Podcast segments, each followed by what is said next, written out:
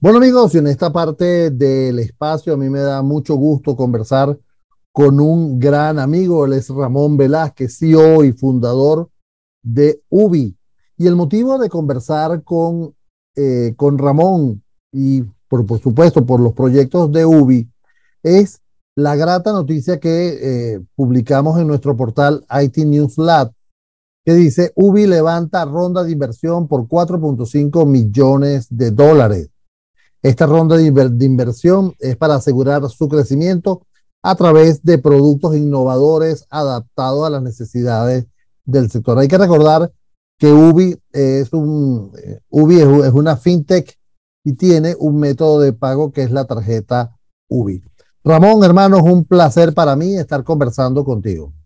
Gracias, Edgar. Gracias, como siempre, por invitarme a este espacio tan bueno.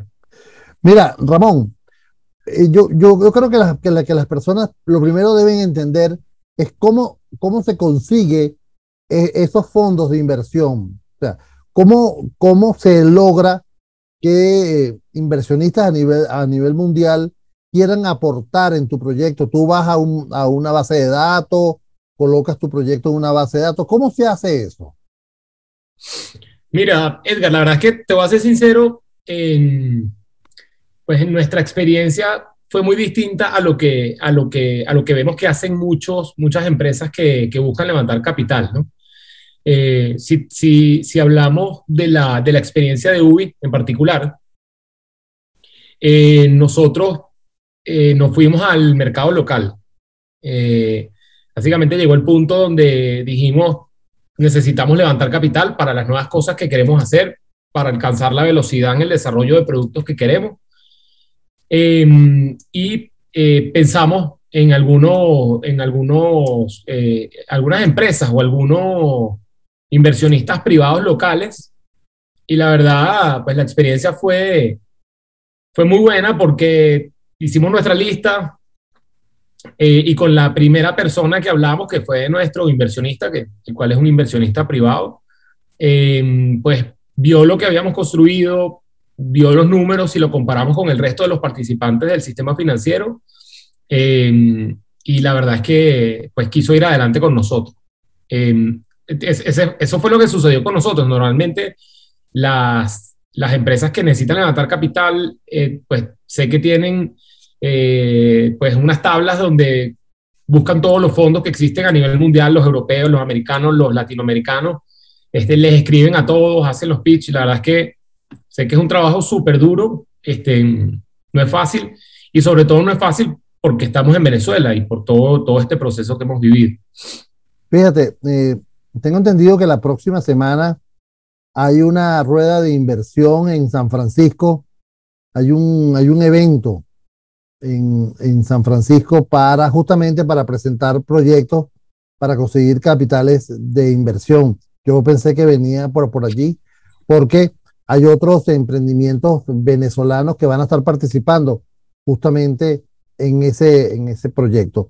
Pero, Ramón, si yo te preguntara, ¿qué significa ese titular para ti? UBI levanta en ronda de inversión 4.5 millones. ¿Qué significa para ti?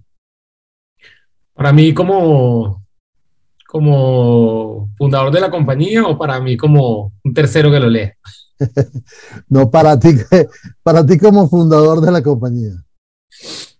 Bueno, mira, la verdad es que eh, para nosotros tiene un gran significado de, de, crecimiento de la compañía y de, y de, y de mérito. O sea, creo que, que el hecho de que podamos haber eh, levantado pues, esa cantidad de dinero Em, que para FinTech en Venezuela es el, el, monto más alto que se ha levantado en alguna ronda hasta ahora. Eh, pues nada, el, el, el saber que, que, existe alguien que tenga confianza en lo que hemos hecho, en lo que hemos construido, em, creo que es una gran satisfacción. O sea, creo que esa, es la, esa, es, esa fue nuestra reacción. Eh, gran satisfacción de que, de, de, que lo que hemos hecho, pues, eh, hemos construido pues, en base a, todo el tema de pago localmente y que, que está teniendo un efecto positivo. Además, creo que no solo, no solo nuestra satisfacción propia, también creo que lo que, lo que estamos queriendo demostrar y no somos la primera empresa en levantar capital este, últimamente, es que Venezuela no pasa desapercibido de, lo que está sucediendo en la región. Eh, es decir, la, inversión que, está teniendo Latinoamérica en fintech, particularmente, ha sido muy importante los últimos tres años. Eh, Venezuela no es eh, ni diferente, ni distinta, ni pues, pues nada que ver, más, bien se están haciendo cosas espectaculares y, y tal vez el, tema de nuestra situación política, económica, ha hecho que haya un, digamos, como un, una, una, acción de que, de que el inversionista extranjero no se atreva, ¿ok? Si hay mucha curiosidad, si hay muchas ganas de ver qué está sucediendo. Pero parte del mensaje que queremos dar es que hay oportunidad, está todo por hacer y que, y que, y que es un buen lugar para invertir. Definitivamente. Fíjate, Parte de, esa, de, esos proyectos que tú, que tú hablas tienen mucho que ver a futuro, porque lo que ya está hecho este, tiene números y, tiene resultados positivos, ¿no? Pero cuando se proyecta hacia el futuro, es como complicado, porque entonces eh, muchos piensan estás construyendo castillos en, el, en la nube, ¿ok? Y es, y, es, y es problemático. ¿Tú puedes comentarme esos castillos en la nube? que vienen? Bueno, la verdad, yo creo que, Ya vemos uno por ahí, por ahí viene uno caminando que se ha visto por allí, pero... Ajá, sigue. Mira, no, eh, Edgar, yo creo que, que, lo interesante de esto es que, pues con el pasar de los días, con el pasar de, de, las semanas, cada vez que nos sentamos con, con, con alguna persona, con alguna empresa y escuchamos sus necesidades, nos vamos dando más cuenta de las capacidades que tiene UBI de poder aportar, de poder generar valor para, para, para estas situaciones. Entonces, mira, yo creo que definitivamente estamos adaptando todos nuestros desarrollos a las necesidades del mercado. Estamos muy enfocados en, en, en Venezuela, eh, también muy enfocados en, en, lo que significan los migrantes eh, y, y, bueno, lo que, se, lo que significa el envío de dinero hacia Venezuela. Pero, pero creo que, que, es eso, creo que es un tema de adaptación. Este, creo que hay muchísimas cosas por hacer.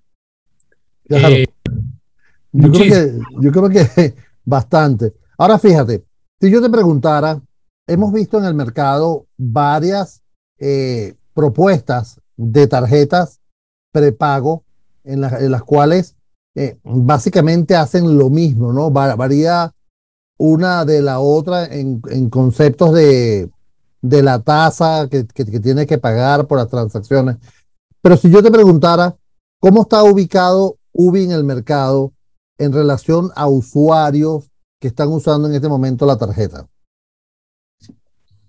Bueno, tú sabes que nuestra tarjeta, Edgar, es un complemento, eh, se apoya mucho en nuestra aplicación, ¿no? La tarjeta es uno de los elementos de uso, eh, uno de los instrumentos de pago que tiene, pues, todo el desarrollo de la aplicación de UBI, pero no es el elemento más utilizado.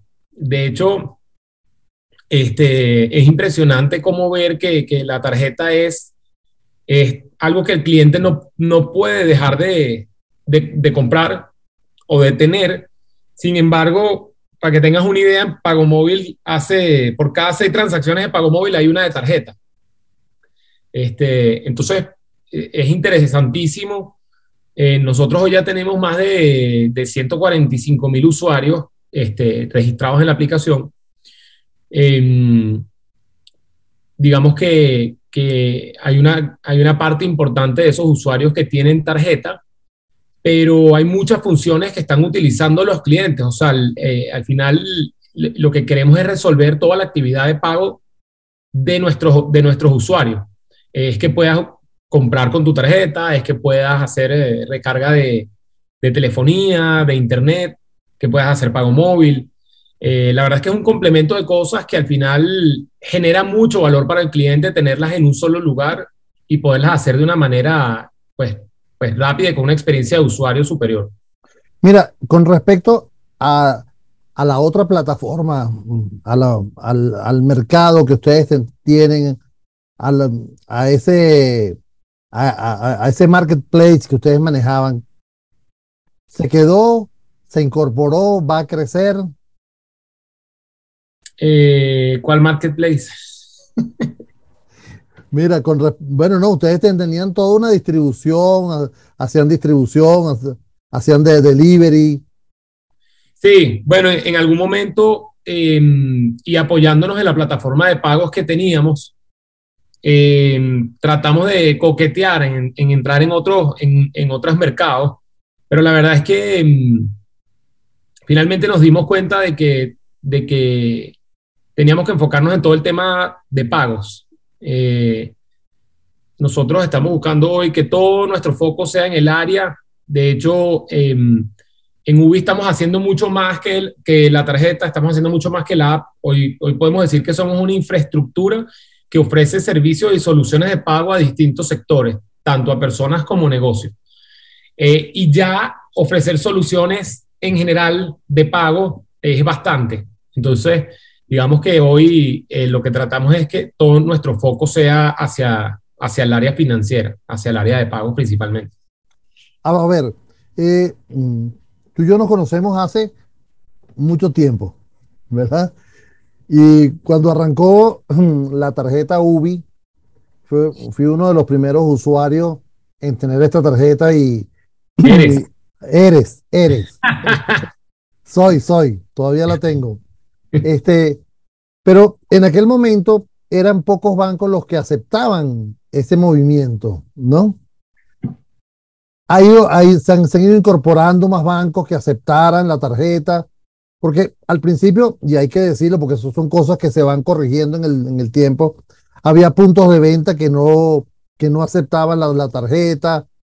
¿Cómo está esa situación actualmente? Sí, bueno, la verdad es que tú sabes que, es un proceso, ¿no? Como todo. Eh, nuestra tarjeta, y particularmente a lo que te refieres, nuestra tarjeta cuando nació eh, y se creó ese nuevo, ese nuevo BIN, eh, pues no todos los procesos, pero, pero muy al inicio, ¿no? Este, lo que pasa es que tú lo tienes desde, desde piloto. Exacto. algunos bancos lo que pasa es que han habido varias situaciones, porque al principio algunos procesadores no tenían registrada la tarjeta en sus tablas, entonces no la aceptaba el, el adquiriente, pero luego también han habido situaciones donde mm, eh, la tarjeta nuestra, por ser una tarjeta Visa Debit, ¿ok? En este caso, y ahora em, eh, ese tipo de tarjetas en la red local muchas veces no es aceptada por los comerciantes porque la tasa que le cobra su, punto de venta o, o el procesador no es la de la tarjeta maestro, no es equivalente a la de débito, sino que la cobran como que si fuera una tarjeta de crédito, solo porque es Visa o solo porque sea Master, independientemente de que sea débito. Eh, digamos que eso es un tema de, la, de, la, de las redes locales, es algo que se está corrigiendo, de hecho hay un mandato para que todos los procesadores locales eh, modifiquen su, su comisión y en el momento que alguien pague con una tarjeta Visa Débito, Master Debit o Maestro, mantengan la misma tasa, que por supuesto es mucho más barata que una, que una tarifa de, de, crédito. Entonces, bueno, eso es algo de, este, pues, pues que se refiere al país, eh, particularmente porque nos quedamos muy atrasados en cuanto a las nuevas tecnologías. Y, más del 90% de las tarjetas de débito que existen en el país son maestros.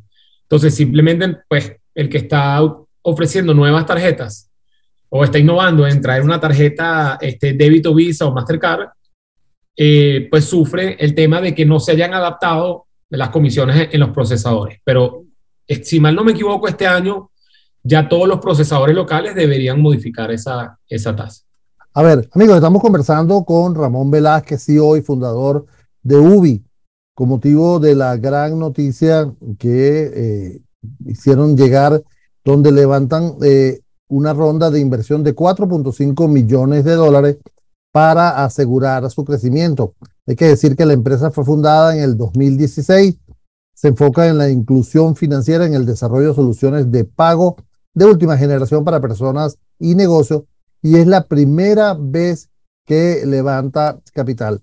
Y lo decía ahorita Ramón, UBI es una de las pocas empresas del sector en contar con una licencia para emitir tarjetas y procesar transacciones financieras emitidas por la Superintendencia de Bancos Sudeban. y es miembro principal de las 12 franquicias de tarjetas de crédito que hay para Venezuela. Ramón, ¿hacia dónde va el mercado con esto? ¿Cuál es tu visión a mediano plazo de este tipo de pagos, de este, de este tipo de, economías de, fintech?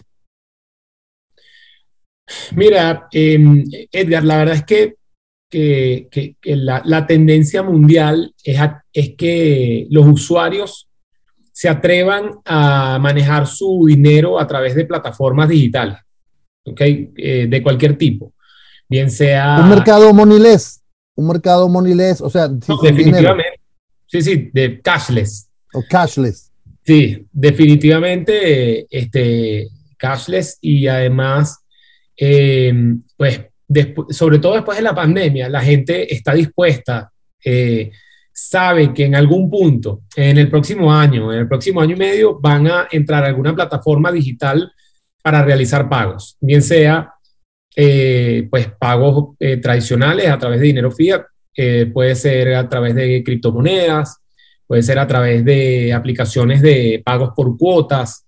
O sea, la verdad es que están saliendo muchas modalidades para, para ofrecer servicios de pago a los usuarios, pero además también tienes a los, a los players tradicionales, que, mm, pues que tampoco se van a quedar atrás, que tienen capital, que tienen capacidad de, inversión y que están pues poco a poco buscando digitalizar eh, pues toda su estructura, que tradicionalmente no fue así. Entonces la verdad es que yo lo, lo que veo es, es que van a pasar cosas muy interesantes porque es una carrera por, por tratar de, de de captar al cliente, pero además de generarle valor. O sea, no es solamente una oferta tradicional como ha existido siempre, sino es qué te puedo ofrecer yo que el otro no te ofrece, que, te va a generar un, valor o que te va a generar un beneficio. Entonces, creo que es mucho entendimiento del usuario, eh, mucha, mucho data mining, eh, ver la conducta, ver qué necesitan y, creo que, creo que en, eso, pues en eso va a consistir el mercado. Mira, Ramón, tú al principio de, esta conversación hablaste de los migrantes, ¿ok?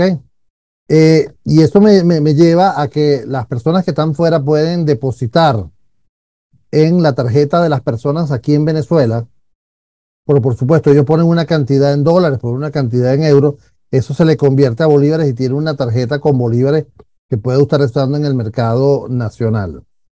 Pero esta tarjeta no la puedo usar para comprar fuera. Es así. Entonces, aquí viene la gran pregunta.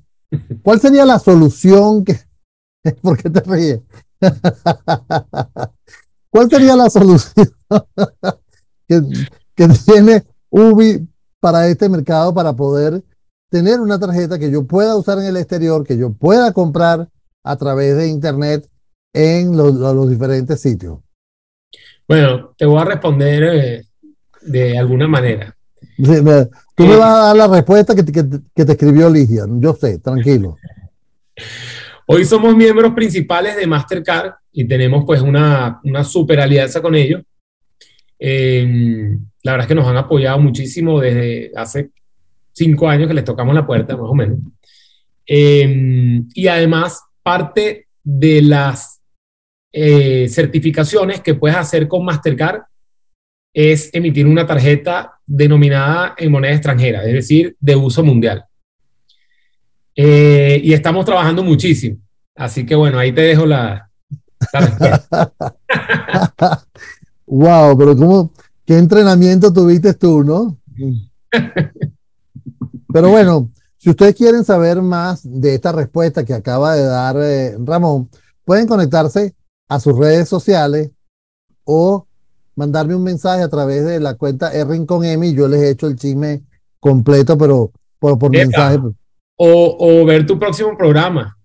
Es, eh, es verdad, es verdad. Porque estamos muy cerca, estamos muy cerca de volver a reunirnos en, en tu oficina. Exactamente. En esos espacios. Mira, Ramón, eh, se me acaba el tiempo, pero yo quisiera nuevamente retomar este, el hecho de que han salido una cantidad de fintech al mercado, ¿no? Y eh, ¿qué pasa cuando hay tantas fintech? Que el proceso natural del mercado es decantar por eh, las que van quedando, ¿no? O sea, salen muchas y se van quedando en el camino. ¿Qué es lo que necesita una fintech? Tú que emprendiste desde cero, tú que estás, nos conocemos mucho tiempo y sé el esfuerzo que le has puesto, el camión que le has puesto a este trabajo. ¿Qué necesita un emprendimiento o una fintech para poder posicionarse en el mercado y mantenerse? Porque una cosa es llegar y otra cosa es mantenerse. Sí, bueno, mira, eh, pues, respecto a lo que mencionas de llegar y mantenerse, pues yo creo que lo más importante es la dedicación. Eh, pues como en cualquier cosa o en cualquier trabajo, el, día a día, la constancia, eh, las horas de trabajo, eh, el, estar todos los días pensando en el negocio, pues te, va trayendo ideas y te, te, hace, te hace el entendimiento del mercado, ¿no? que es importantísimo, conocer qué es lo que necesita el mercado. Sobre todo si eres local y estás invirtiendo acá, pues sabes qué es lo que, qué es lo que hace falta. Es mucho más fácil que, que si viniera alguna, alguna empresa extranjera eso creo que es lo, principal y es vital, la base de cualquier emprendimiento.